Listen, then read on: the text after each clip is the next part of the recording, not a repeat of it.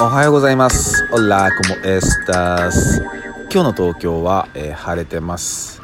えー今日も、えー東京は、え気持ちよく晴れております。おはようございます。えんやです。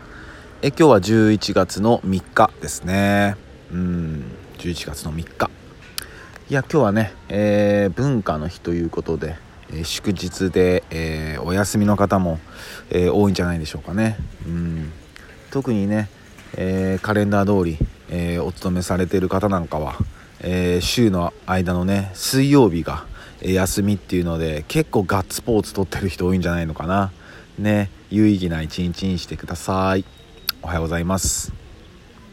でそのまあ、えー今日文化の日なんですけども、まあ、文化の日っていうのはまあもともと明治天皇の、えー誕生日ですね、うん、明治天皇誕生日なんですよね、でそれが、えーどんどん変わって文化の日になったと。だから今でいう緑の日とかそうですよね、えー緑の日なんかは、えー昭和天皇の、え誕生日だったりするんですよね。うん。もしかしたらね、え若い子たちとか知らないかもしれないですねその辺は。でまあ明治天皇誕生日っていうことでまあ明治天皇の話というかまあ正直信じるか信じないかはの話になるんですけども、えーまあちょっと興味深い話を、えーしてみたいなと思います。うん。まず、えー皆さんフルベッキっていう人ご存知ですか？グイド・フルベッキっていう、えーオランダ人ですね、うん。えーこの方はまあ宣教師なんですけども、まあ、フルベッキーが持ってる写真っていうのがあって、うん歴史好きな人は知ってんじゃないかな、うん、そこにはねそうそうたる、えーそのまあ明治維新で、え幕末で活躍したそうそうたる人たちが、えー写ってるんですよね。うんただ、まあ、本当なのかその人たちが本人なのかどうかわかんないんだけどっていうところがついてるんだよね。うん、でも本当そうそうたる人たちが、えー映ってます。えこれまあネットでも見れるんじゃないかな。うんなんか、えー敵同士なのにいや本当にここにいるのとかねいるんだけどもでその中に、えー映っているまあ一人の青年がいるんですけど、うん、ちょっと名前言っちゃうとなんかあのバンされちゃったら怖いんでちょっと言えないんだけど。まあでも調べてください。出てくるんで、まあ、青年がいるんだけど。あーその青年がね、えー実は明治天皇じゃないのかっていう話があるんですよね。うん。要は、えー明治天皇は、えーすり替えられたんじゃないのかっていう、うん、そんな話があるんですよ。ね皆さん知ってますか？うんあるんですよ。でまあそれを、うん、すり替えをするために手をかけた最優重要人物はまあ後の伊藤博文。うん初代総理大臣ですね。日本の初代の総理大臣。うんまあ、この伊藤博文っていう人なんかは、えー、松下村塾。うーにいたんですよね。あの高杉晋作とかと、うん、いたとこですよね、うん、吉田松陰が、えー開いた塾の、えー門下生のしかも結構、えーもう本当に若い衆みたいな、うん、でまあ当時の伊藤博文はもう本当に暗躍しまくってたみたいでもう手も汚しまくってたみたいですよ。うん。ね。でまあ最後の最後には総理大臣まで上り詰めてるっていう。うん。でまあちょっと話を、えー明治天皇の話に戻したいんだけども、えー皆さんうん皇居って行かれたことありますか？皇居。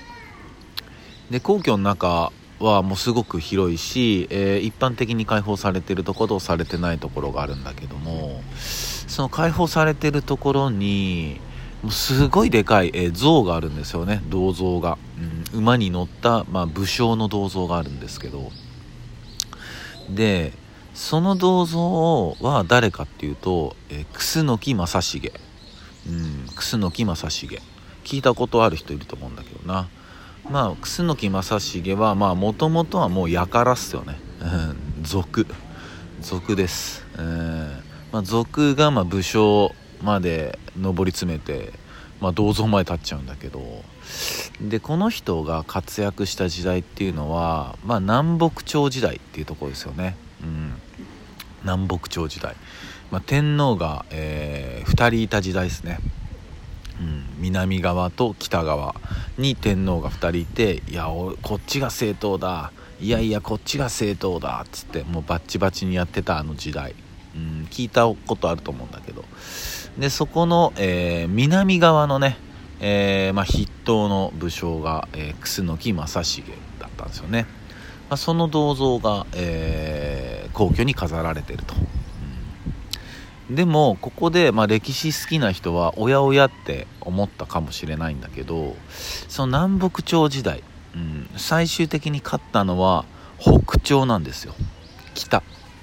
北朝が勝った、うん、でも祀られてるその銅像の楠木正成は南朝なんですよね。